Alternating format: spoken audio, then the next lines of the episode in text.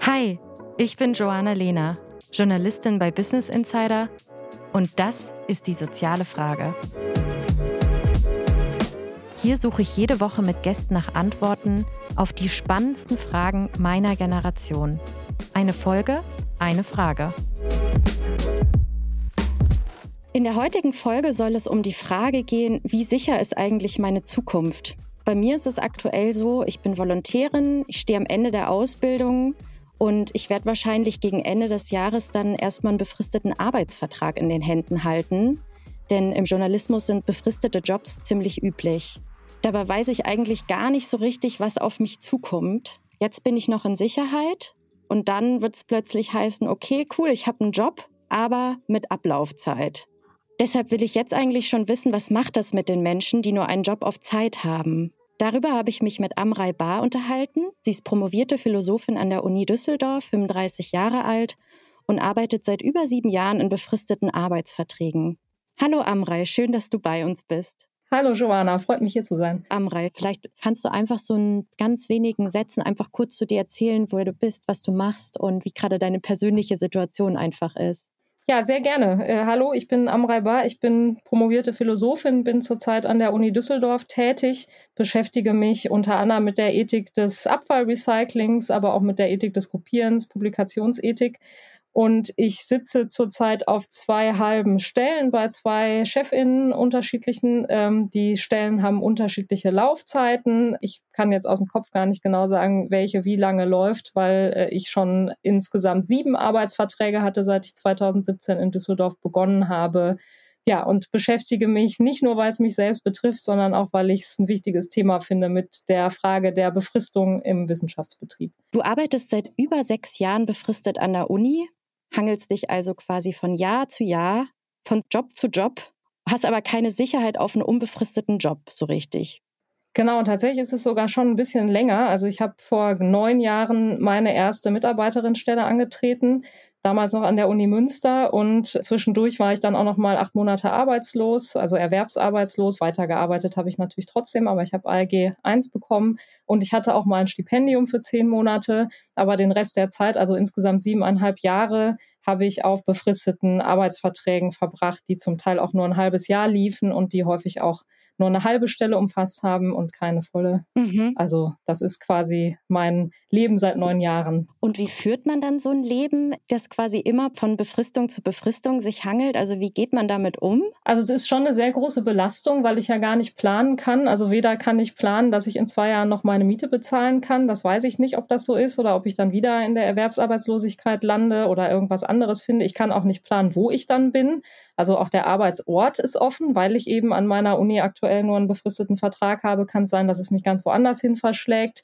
Und das ist natürlich mit ganz vielen Einschränkungen in der Lebensplanung verbunden. Ich weiß nicht, wo mein Lebensmittelpunkt sein wird in zwei Jahren, ähm, wo ich dann wohnen werde. Ich weiß nicht, welche Freundschaften ich dann weiter werde pflegen können, wenn ich dann halt nicht da bin, wo ich aktuell bin, sondern ganz woanders. Also es ist mit einigen Schwierigkeiten verbunden. Ich bin ja selber quasi noch nicht in der Befristung, aber mir ist Sicherheit da eigentlich auch immer extrem wichtig, vor allen Dingen, weil ich gerne auch plane. Deswegen würde mich total interessieren, wie du das dann machst, weil wenn man eben diese ganzen Fixpunkte nicht in seinem Leben hat, wie geht man dann da vor? Also plant man einfach weniger oder lässt man einfach mehr auf sich zukommen? Wie geht das? Ja, letztlich bin ich ja gezwungen, das auf mich zukommen zu lassen, weil diese Verträge immer sehr kurzfristig erst fertig werden und kommen. Deshalb gibt es auch ganz häufig den Fall, dass wir uns in der Wissenschaft arbeitslos melden müssen, obwohl wir darauf hoffen, dass da noch ein Vertrag kommt und der kommt dann aber halt wenige Tage bevor das Arbeitsverhältnis das nächste wieder weitergeht. Also das heißt, es gibt auch unheimlich viel administrativen Aufwand, der dadurch erzeugt wird, dass die Leute auf den letzten Drücker erst den Arbeitsvertrag bekommen. Und das ist eben auch eine eigentlich unhaltbare Situation. Aber einen Tag vorher, also ich kann mir das gar nicht vorstellen, weil ich, äh, wenn ich einen Tag vorher kurz Bescheid bekomme, übrigens, so geht dein Leben weiter, da musst du dich jetzt drauf einstellen. Also das ist doch ein unglaublicher Druck. Wie geht das? Ja, geht halt, weil die ähm, Hochschulen das so machen. Also muss es irgendwie gehen, aber es geht natürlich zu Lasten der Leute, die dann da ähm, auf ihren Vertrag warten und darauf hoffen, dass auch einer kommt und dass sie nicht am Ende ohne dastehen. Problem ist auch noch, dass in der Wissenschaft befristete Arbeitsverhältnisse zwar länger möglich sind als sonst ähm, in der freien Wirtschaft beispielsweise, weil für uns ein anderes Befristungsrecht gilt, das Wissenschaftszeitvertragsgesetz gilt. Da steht aber auch drin, dass nach zwölf Jahren Schluss ist mit befristeten Arbeitsverhältnissen. Das heißt, es kann auch sein, dass dieser Weg für mich dann vorbei ist. Ich habe dann viel investiert und viel geopfert auch für diesen Weg und am Ende stehe ich auf der Straße.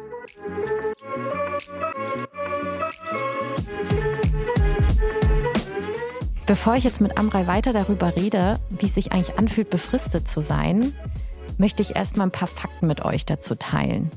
In der Wissenschaft ist es nämlich so, dass wissenschaftliche Mitarbeiter und Mitarbeiterinnen sechs Jahre vor der Promotion und sechs Jahre danach befristet werden können. Das heißt, zwölf Jahre lang Befristung ist möglich.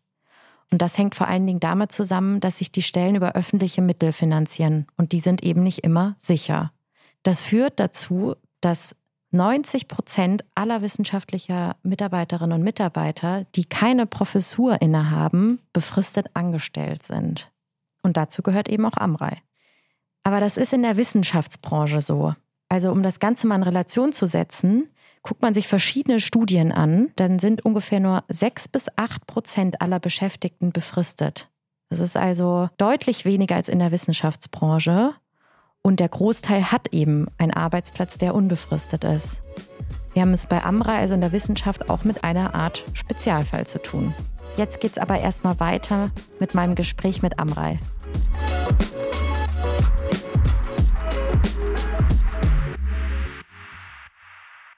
Kannst du mal beschreiben, wie sich das anfühlt? Also ich meine, wenn du einen Tag vor Bescheid sitzt man dann zu Hause auf dem Sofa und versucht sich irgendwie abzulenken oder wie ist das?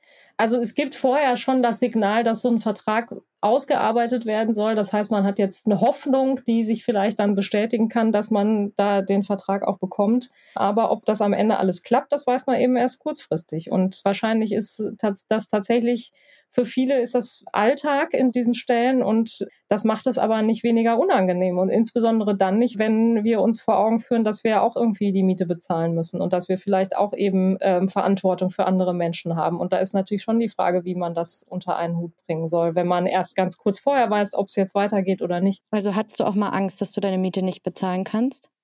Ja, ganz oft. Also ich kann mich erinnern, während der Promotion in der totalen Verzweiflung, als ich dann mit Arbeitslosengeld 1 kaum über die Runden kam. Ich hatte halt wirklich relativ wenig Geld, weil ich ja nur für eine halbe Stelle dieses Geld bekommen habe. Und dann den Eindruck hatte, das ist alles jetzt nichts wert oder das wird nicht wertgeschätzt und das spielt keine Rolle und das ist natürlich eine total belastende Situation. Was heißt das denn konkret? Kann ich mir das dann vorstellen, dass man einfach immer zu angespannt ist, selbst wenn man mal zum Vergnügen irgendwo unterwegs ist? Oder wie zeigt sich das dann bei dir? Ja, dauerhafte Anspannung trifft es auf jeden Fall. Also das ist, und was halt noch dazu kommt, ist dann auch so ein latent schlechtes Gewissen die ganze Zeit. Also die ganze Zeit zu denken, ja, ich könnte ja jetzt auch arbeiten. Also ich kann mich an ganz viele Familienfeiern oder auch irgendwie Ausflüge erinnern, wo ich dann dachte, ja, jetzt bin ich hier und es ist Freizeit, aber ich fühle mich eigentlich schlecht, weil ich denke, jetzt in der Zeit sitzen andere Leute am Schreibtisch und schreiben jetzt noch einen Aufsatz oder so. Und die sind dann nachher diejenigen, die die Stelle bekommen und ich habe das Nachsehen, weil ich mir jetzt hier mal einen halben Tag Freizeit gegönnt habe. Das ist natürlich auch was, was total ähm, schwierig ist und woran wir uns irgendwie gewöhnen. Also inzwischen würde ich allen raten, macht Urlaub und macht Freizeit und macht diese Sachen, weil auch das macht jetzt die Arbeit nicht besser. Wenn man immer unter Strom ist und am Schreibtisch sitzt, dann wird das auch nicht besser, sondern wir brauchen diese Pausen. Du hast das ja auch selber in einem Tweet aufgeschrieben, den habe ich mir mal hier notiert. Und zwar hattest du da geschrieben, keine Perspektive mit 30, Überstunden, Fernbeziehungen, Berufsverbot, entgrenzte Arbeitszeiten inklusive Überstunden ohne echte Erholungspausen mit ihren Konsequenzen fürs Wohlbefinden sind ein verdammt hoher Preis für die wissenschaftliche Karriere. Vielleicht können wir da so ein bisschen näher noch drauf eingehen. Zum Beispiel Thema keine Perspektive mit 30. Wovor hast du vielleicht auch Angst? Das, was mir am meisten Angst macht, ist, dass ich jetzt über sehr viele Jahre, nämlich eigentlich fast die gesamte Zeit meines erwachsenen Lebens, fast meine ganze Freizeit geopfert habe, sehr, sehr viel Zeit investiert habe und dass all das am Ende umsonst ist, weil ich am Ende keinen unbefristeten Job finde. Und die Frage ist ja dann, was mache ich dann? Also das ist eigentlich die größte Sorge. Wie geht's dann weiter, äh, wenn ich denn dann in zwei, drei Jahren keinen Job mehr haben sollte? Gibt es dann irgendwelche Optionen? Über Familiengründung haben wir noch nicht gesprochen. Das ist aber sicherlich ein Thema, weil ja sozusagen deine Befristung eben genau in diese Zeit fällt, wo man vielleicht wenn man möchte, eben auch darüber nachdenkt. Bei mir ist es zum Beispiel so, dass ich jetzt auch weiß oder plane, eigentlich so in fünf bis sieben Jahren will ich ein bestimmtes Standing im Beruf haben, dann will ich vielleicht irgendwann Kinder haben, will denen auch was bieten können und einfach eine gewisse Sicherheit haben. Wie ist das bei dir mit der Familienplanung? Ja, Familienplanung ist so eine Sache. Also erstmal zu der Beziehungsfrage. Ich bin verheiratet ähm, und wenn jetzt aber nicht gerade Corona ist, dann bin ich quasi über die Woche in einer Fernbeziehung. Also äh, mein Mann und ich arbeiten an unterschiedlichen Orten und das machen wir schon sehr lange so. Also seit 2015 eigentlich und jetzt eben unterbrochen durch die Pandemie sind wir während der Woche immer an anderen Orten. Das bringt eben dieser häufige Wechsel von Arbeitsorten auch mit sich. Und was die Frage nach Familienplanung betrifft, ich wage ehrlich gesagt nicht so richtig darüber nachzudenken, was natürlich auch vielleicht insofern kurzsichtig ist, als ich es irgendwann mal tun sollte. Aber das Problem ist, dass die Wissenschaft und wahrscheinlich einfach befristete Arbeitsverhältnisse generell, aber eben auch, dass man so viel arbeiten muss und immer arbeiten muss und immer versuchen muss, konkurrenzfähig zu bleiben, das sind alles sehr familienfeindliche Bedingungen, unter denen das eben eine große Herausforderung ist, das unter einen Hut zu bringen mit dem, was ich machen muss, um konkurrenzfähig zu bleiben. Und da ist dann die Frage, wie passt da eine Familie eigentlich rein? Und deshalb wird das eben sehr stark erschwert. Sprichst du dann auch mit deinem Mann darüber oder heißt das, du schiebst es komplett weg und sparst es erstmal in deiner Planung aus? Ja, sicherlich sprechen wir darüber, aber ich habe bis jetzt eben die Hoffnung, dass also das ist wahrscheinlich die Illusion, die viele Menschen, insbesondere vielleicht auch Frauen in meinem Alter haben, dass vielleicht irgendwann der Punkt kommt, wo es doch noch eine entfristete Stelle gibt und wo wir dann uns das erlauben können, quasi auch dann auf eine Familie zu setzen. Ob das so ist, weiß ich nicht. Kann sein, dass ich mich verkalkuliere und dass ich am Ende ohne Kinder mit Anfang 40 ohne Job dastehe. Das ist möglich. Ich stelle mir das auch so ein bisschen schwierig vor, weil was ja auch noch immer dazu kommt, ist, dass wenn man sich im Freundeskreis umguckt, ähm, super viele Bekannte oder Freundinnen bekommen dann einfach schon Kinder oder adoptieren welche. Und dann ist ja auch immer bei uns Frauen immer diese ewige Frage, äh, wenn man irgendwie Familienbesuch macht oder Verwandtenbesuch, dann, und wie sieht's bei dir aus? Hast du schon mal drüber nachgedacht? Die Uhr tickt ja. Ist das etwas, was dir dann auch irgendwie Sorgen bereitet, weil du du ja gerade schon gesagt hast, du stehst dann vielleicht ohne Kinder irgendwann da und merkst, ich habe alles für meinen Job geopfert. Eigentlich ist es schon ein krasser Eingriff in dein Leben. Ja, total. Und das ist ja nicht nur an dem Kinderthema festzumachen, sondern es ist eigentlich an ganz vielen Themen festzumachen, weil es fällt ja auch anderes hinten über. Also ich könnte ja in der Zeit, die ich jetzt in Arbeit investiert habe, hätte ich ja auch andere Dinge tun können. Zum Beispiel mich in anderen Bereichen weiterqualifizieren oder auch einfach mal Freizeit genießen, Freundschaften pflegen und so weiter. Und das sind halt alles Dinge, die dann keinen Raum haben. Und da ist tatsächlich meine Frage auch jetzt, wenn ich mich frage, hat sich das eigentlich gelohnt? Also ich habe jetzt kürzlich auch auf Twitter mal Leute gefragt, würdet ihr es nochmal machen? Und da gab es durchaus auch einige, die gesagt haben, nein, würde ich nicht. Und ehrlich gesagt, ich bin mir nicht sicher. Die Zeit während der Promotion war wirklich nicht so angenehm. Und jetzt im Moment ist es auch nicht angenehm, weil ich weiß, ich bin eigentlich fertig qualifiziert und ich weiß trotzdem nicht, ob es weitergeht. Und ehrlich gesagt bin ich mir nicht so sicher. Aber du steckst ja eigentlich jetzt ganz viel Persönliches hinten weg. Das ist sozusagen, also wie du schon gesagt hast, Hoffnung ist wahrscheinlich einfach noch da, dass irgendwann die Entfristung kommt. Aber wenn sie eben nicht kommt, was ist denn dann? Das frage ich mich eben so, wenn jetzt bei mir auch nicht die Entfristung kommt, wie geht man dann mit dem Punkt um, dass vielleicht doch eben der Plan ganz anders verläuft und dass ich am Ende sozusagen mein persönliches Leben so dafür geopfert habe? Ja, das gibt mir niemand zurück, wenn das so sein sollte. Das ist eben auch das, was ich so bedauerlich finde. Also diese Zeit gibt mir niemand zurück, niemand gibt mir die Urlaube zurück, die ich nicht genommen habe. Also den Großteil meiner Beschäftigungszeiten sind meine Urlaubstage verfallen, weil ich die nicht nehmen konnte, weil ich irgendwelche anderen Sachen machen musste oder was heißt nicht nehmen konnte. Ich habe sie nicht genommen, weil ich dachte, ich muss durcharbeiten, um alles zu schaffen. Das gibt mir niemand zurück. Ja, also ich weiß nicht, was danach kommt. Das ist ja auch, also wenn ich sozusagen die Antwort hätte, dann äh, wär, wären viele Probleme nicht so groß und dann wäre die Situation nicht so belastend, wenn ich jetzt eine Ahnung hätte, was da kommt. Aber ich weiß es einfach nicht. Ähm, natürlich denke ich auch über einen Plan B nach und habe da auch so meine Überlegungen. Aber ob das am Ende aufgeht, das wird nur die Zeit zeigen. Wie handelst du das quasi, diesen Druck? Weil die eine Sache ist ja, dass man das Ganze wegschiebt. Und das andere wäre ja eigentlich, dass ich mich aktiv damit beschäftige und dann eben den Plan B mache. Aber hat sich das vielleicht verändert bei dir auch in der Zeit oder hast du da bestimmte Strategien oder so entwickelt, wie du damit besser umgehen kannst? Während der Promotion habe ich das alles mit mir selber ausgemacht oder mit meinem Partner ähm, und mit wenigen Freunden und habe zum Beispiel auch nicht darüber gesprochen, bis zum gewissen Punkt kann ich mir vorstellen, kann man ja auch immer mit seine Probleme teilen. Dann kommt irgendwann der Punkt, wo man denkt, ach, ich wiederhole mich eigentlich. Ist es vielleicht schon unangenehm? War das belastend dann auch für die Freundschaften oder für die Beziehung vielleicht sogar auch? Oder eher für dich selbst?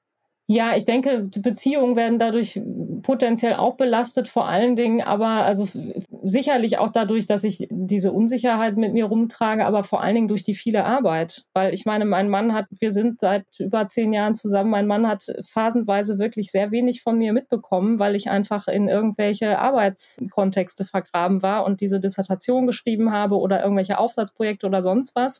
Dann bin ich auch so scheuklappenmäßig unterwegs, dass ich überhaupt nicht mitbekomme, was irgendwie links und rechts von mir passiert.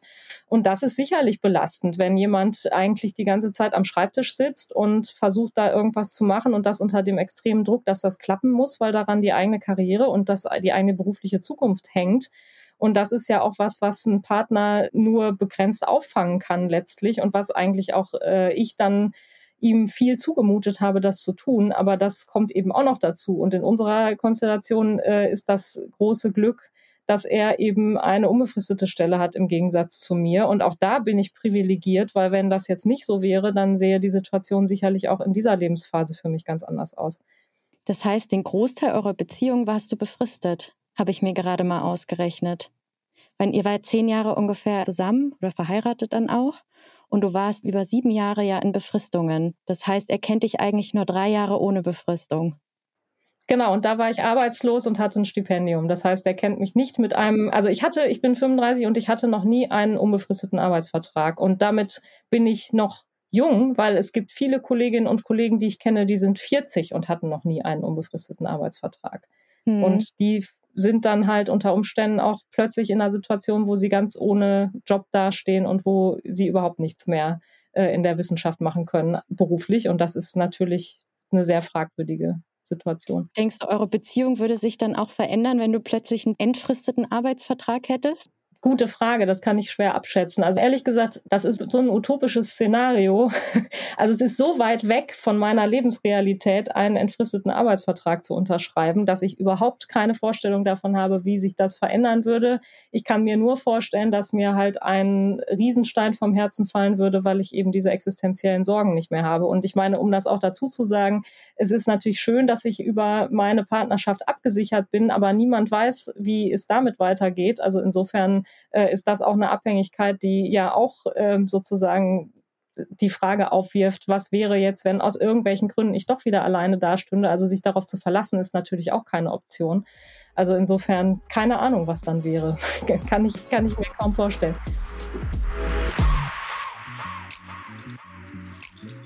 Amrei und ich haben gerade extrem viel über Nachteile gesprochen von Befristungen. Aber aus der Sicht von Arbeitnehmern und eben nicht aus der Sicht von Arbeitgebern. Und für die gibt es tatsächlich auch gute Gründe, warum sie beispielsweise befristen. Zum Beispiel, wenn sie sogenannte Auftragsspitzen haben, also saisonal einfach mehr Arbeitskräfte brauchen. In der Gastronomie ist es zum Beispiel im Sommer, wenn sie mehr Kellner und Kellnerinnen für die Gäste brauchen. In der Post zum Beispiel im Weihnachtsgeschäft, weil ich mehr Briefe und mehr Pakete abfertigen muss. Und so bleibe ich als Unternehmen eben aber auch flexibel. Ich kann zeitweise mir mehr Leute ranholen aber ich bin sie dann auch schnell wieder los, wenn ich sie unter Umständen gar nicht mehr finanzieren kann, weil ich kein Geschäft mehr habe. Es gibt auch noch weitere Vorteile für Arbeitgeber, warum sie befristen. Das ist zum Beispiel deshalb, weil sie die Befristung als eine Art verlängerte Probezeit nutzen können. Sie können sich länger angucken, ob der Arbeitnehmer gute Arbeit abliefert oder nicht. Also auch über die Probezeit hinaus. Ihr müsst euch das vorstellen wie in einem WG-Gespräch. Ihr sitzt in der Küche und habt dieses einmalige Gespräch mit eurem Gegenüber. Und das ist nur eine Momentaufnahme. Ihr könnt quasi nur einmal kurz auf euer Bauchgefühl hören, passt es oder passt es nicht. Ob es dann wirklich passt, stellt sich ja oft erst in den Wochen oder den Monaten darauf hinaus. Und im Arbeitsleben stellt sich das vielleicht erst später ein, weil ich am Anfang noch super motiviert bin und mich von meiner besten Seite zeige. Aber ob dann meine Leistung auch auf Dauer anhält, das ist die große Frage auch für Arbeitgeber. Jemand, der sich schon länger mit dem Thema Befristung beschäftigt, ist Dr. Christian Hohendanner. Er forscht nämlich zu dem Thema schon über mehrere Jahre am Institut für Arbeitsmarkt und Berufsforschung. Und von ihm wollte ich mal wissen, welche Vorteile er denn eigentlich in der Befristung sieht.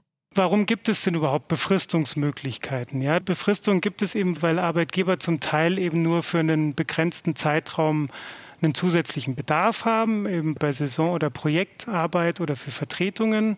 Dann spielt eine Rolle wirtschaftliche Unsicherheit, also wenn nicht klar ist, ob man auch noch in ein paar Monaten genug Aufträge hat. Und dann werden eben Befristungen eben auch als verlängerte Probezeit genutzt, wenn eben nicht klar ist, ob ein Bewerber tatsächlich geeignet ist. Also Befristungen erleichtern letztlich auch den Arbeitgebern eine Einstellung. Ja? Und wenn jetzt diese Option wegfällt, dann kann es auch sein, dass dann die Arbeitgeber eben nicht einstellen oder dass sie andere Optionen ziehen, wie zum Beispiel Leiharbeit oder Werkverträge.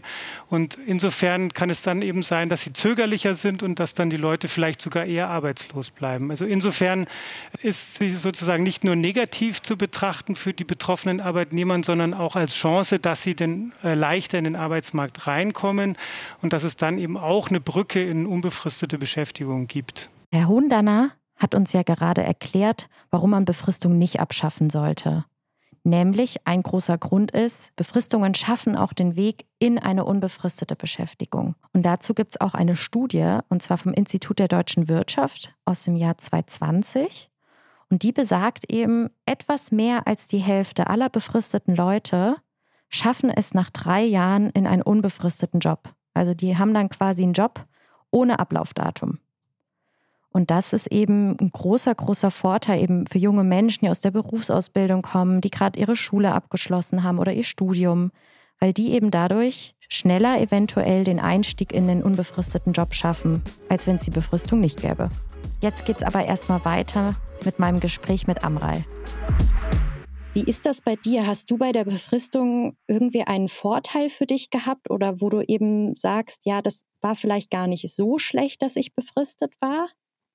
Nee, kann ich jetzt nicht sagen. Und ich muss auch sagen, das, was der Kollege gesagt hat, das mag für die freie Wirtschaft unter Umständen gelten. Da kenne ich mich nicht gut genug mit aus, aber für, für die Wissenschaft gilt es klarerweise nicht, weil nämlich die Bedarfe, von denen da gesprochen wird, also dass man nur phasenweise jemanden braucht, das trifft auf die Wissenschaft insofern nicht zu, als es ja immer den Bedarf gibt, dass Lehre und Forschung gemacht wird. Und die Leute machen dann ja auch das, was halt Kernaufgabe der Universitäten ist oder der Hochschulen, nämlich Lehren und Forschen. Das muss immer jemand machen.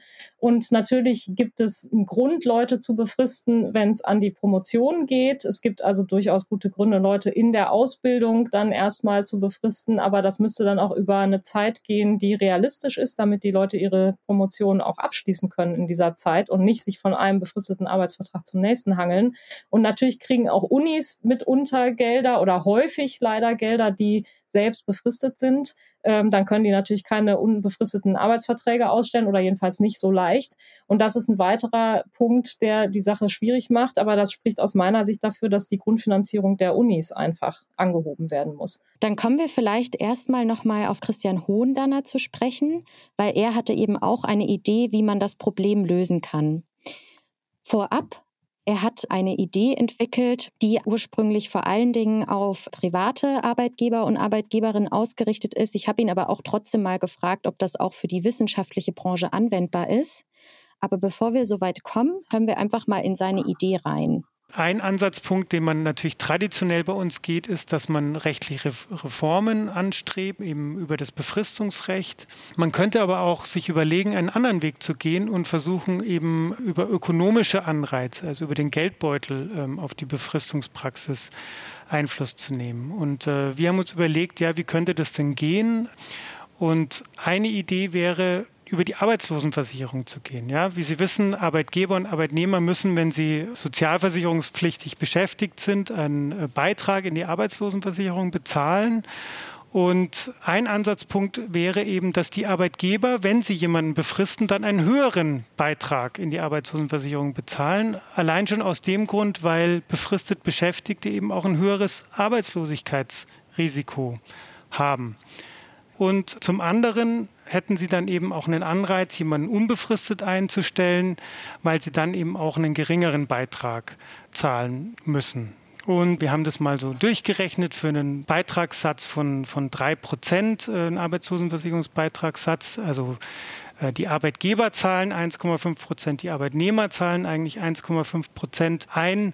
Und wenn wir jetzt so ein Durchschnittsentgelt nehmen von etwa, sagen wir mal, 37.000 Euro im Jahr, dann würde sich, wenn man den Arbeitgeberbeitrag jetzt verdoppeln würde, wenn er befristet, dann würde sich dieser Beitrag von gut 500 Euro auf gut 1000 Euro eben erhöhen auf ein Jahr bezogen. Das wäre nicht besonders viel, ne? 500 Euro auf ein Jahr bezogen. Also es ist natürlich nur ein moderater Preis, der dann da auferlegt wird, ähm, wenn man befristen will. Aber es geht ja auch darum, sozusagen den Missbrauch zu verhindern und Willkürbefristungen zu verhindern. Und wenn man dann doch irgendwie eine Summe bezahlen muss, dann könnte der eine oder andere Arbeitgeber dann auf die Idee kommen, wenn er sowieso unbefristet einstellen will, eigentlich. Aber eine Person erstmal einfach so befristet, dann kostet ihnen das eben auch ein Stück weit. Würde diese Lösung oder diese Idee denn auch für den Wissenschaftsbereich funktionieren, wo ja die Befristungsquote extrem hoch ist? Wir haben unsere Idee, eben die, die Beiträge dann für befristet Beschäftigte in der Arbeitslosenversicherung zu erhöhen, jetzt nicht explizit für den Wissenschaftsbereich ähm, durchkalkuliert. Ähm, und natürlich würde es dort äh, zu deutlichen Mehraufwendungen führen. Ja? Wenn, man, wenn man bedenkt, dass etwa 90 Prozent der, der im Mittelbau eben befristet beschäftigt ist und sich dann diese Arbeitslosenversicherungsbeiträge anpassen, dann würde natürlich, äh, würden sich natürlich die Kosten an den Universitäten ähm, natürlich stark erhöhen und es würde dann natürlich auch den Druck erhöhen, ähm, dort verstärkt auch unbefristete Dauerstellen zu schaffen. Wie du gerade gehört hast, er hat es nicht explizit für die Wissenschaftsbranche angelegt. Es wäre aber dort wahrscheinlich ein extrem hoher Aufwand für die Unis. Also sie müssten sehr, sehr viel mehr Geld bezahlen, weil sie ja eben so viel befristen. Wie findest du die Idee und glaubst du, das ist realistisch für, die, für den Wissenschaftsbereich? Ich finde die Idee erstmal sehr bedenkenswert, weil nämlich das Problem ist, dass die Universitäten oder die Hochschulen jetzt allgemein gesprochen, dass sie selbst, wenn sie das Geld haben, um entfristete Arbeitsverhältnisse zu schaffen, also um die Leute auf unbefristete Stellen zu setzen, das häufig nicht tun. Und warum tun sie das nicht? Sie tun das deshalb nicht, weil unbefristet angestellte Menschen sehr teuer sind. Wir sind ja nach Tarifvertrag bezahlt im öffentlichen Dienst. Da läuft das so, dass wir halt die Stufen hochklettern. Also je länger ich beschäftigt bin an der Uni, desto höher sind die Stufen und desto teurer werde ich für die Uni. Und ein wesentlicher Punkt ist, denke ich, dass wir eben dadurch, dass wir dann so teuer werden, wenn wir länger in dem System drin sind, auch deshalb für die Uni als äh, oder für die Hochschule als Mitarbeitende äh, viel attraktiver sind, wenn wir irgendwann rausfallen aus dem System. Also wenn man mich nach sechs Jahren los ist, ist das super, weil dann kann man jemanden wieder auf eins einstellen, auf der ersten Stufe und dann klettern die Leute wieder hoch. Insofern finde ich das schon sehr bedenkenswert, äh, ein Anreizsystem zu schaffen, um dann auch eben dafür zu sorgen, dass die Hochschulen verantwortungsvoll umgehen mit den Befristungs- und auch Entfristungsmöglichkeiten, die sie haben. Jetzt nochmal die Frage, würdest du diesen Weg nochmal gehen und nochmal so viel Befristung auf dich nehmen, wenn du jetzt nochmal neu entscheiden könntest? das ist eine sehr schwierige Frage. Also es ist so schwierig, weil ich ja nicht weiß, wie der Weg sonst hätte verlaufen können. Ähm, es schwankt immer so. Ich tendiere mal zu Ja und mal zu Nein. Ich glaube, in letzter Zeit ist Nein eher so die Antwort. Aber ich kann, also das, da, da kann ich irgendwie sehr schwer was zu sagen. Ich würde sagen, frag mich das in vier Jahren nochmal. Dann weiß ich ja erst, ob es am Ende geklappt hat mit der Wissenschaft und ob am Ende ein entfristetes Arbeitsverhältnis stand. Und ohne das zu wissen, kann ich im Moment schlecht sagen, ob sich das gelohnt hat, weil ich halt einfach nicht weiß, ob da am Ende noch was kommt, für das ich dann das, was ich investiert habe, aus guten Gründen investiert habe. Oder ob es am Ende so ist, dass ich mit Anfang 40 ohne Job dastehe und äh, nicht weiß, wo ich sonst unterkommen soll. Okay, dann frage ich dich das nochmal in vier Jahren. genau. Dann machen wir nochmal so ein Revival. Genau. Vorher-Nachher-Podcast machen wir. Genau. Entweder bin ich dann arbeitslose Privatdozentin oder Professorin. Das sind wahrscheinlich die zwei, zwei Möglichkeiten. Gucken wir mal. Ich drücke auf jeden Fall die Daumen. Wir werden ja beide sehen, was bei uns rauskommt. Ja, genau. Was ich jetzt aus dem Gespräch mit Amrei für mich mitnehme, ist, es ist auch eine ganz persönliche Entscheidung oder eine bewusste Entscheidung, ob ich in befristeten Jobs arbeiten möchte, weil jeder eine ganz persönliche Grenze auch hat. Ich nehme es beispielsweise in Kauf, weil ich meinen Job liebe und daran glaube, später einen festen Vertrag zu bekommen. Aber ich glaube auch, jeder muss sich im Klaren darüber sein, was er damit auch auf sich nimmt. Eine sichere Lebensplanung gibt es damit erstmal nicht. Und das ist natürlich auch nur meine Sicht der Dinge und dies privilegiert. Manche junge Menschen haben gar nicht erst die Wahl, in anderen unbefristeten Jobs zu arbeiten. Für sie muss sich etwas ändern, wenn Befristung zum Dauerzustand wird. Aber was ist eigentlich eure Meinung? Schreibt mir gerne eine E-Mail an podcast.businessinsider.de oder eine Nachricht auf meinem Instagram-Account Joanna Avion. Danke fürs Zuhören und hört nicht auf zu fragen.